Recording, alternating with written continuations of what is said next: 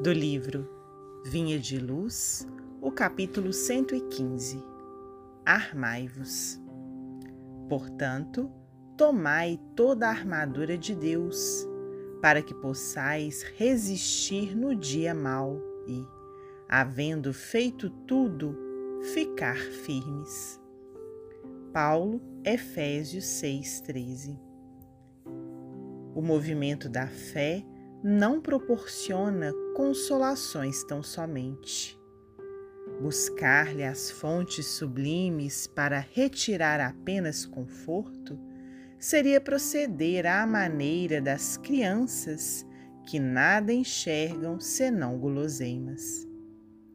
É indispensável tomar as armaduras de Deus nas casas consagradas ao labor divino ilógico aproximar-se o filho adulto da presença paterna com a exclusiva preocupação de receber carinho.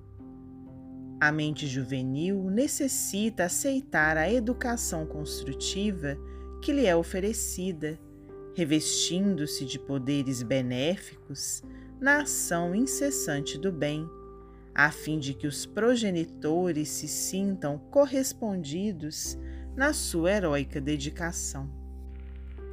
A sede de ternura palpita em todos os seres.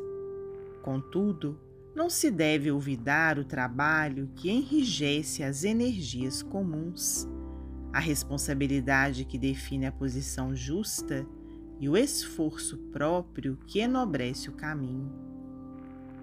Em todos os templos do pensamento religioso elevado, o pai está oferecendo armadura aos seus filhos.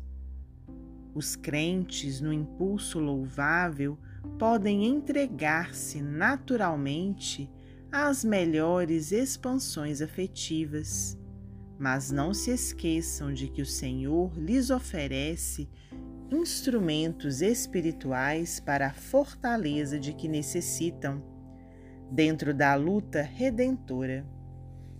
Somente de posse de semelhantes armaduras pode a alma resistir nos maus dias da experiência terrestre, sustentando a serenidade própria nos instantes dolorosos e guardando-se na couraça da firmeza de Deus.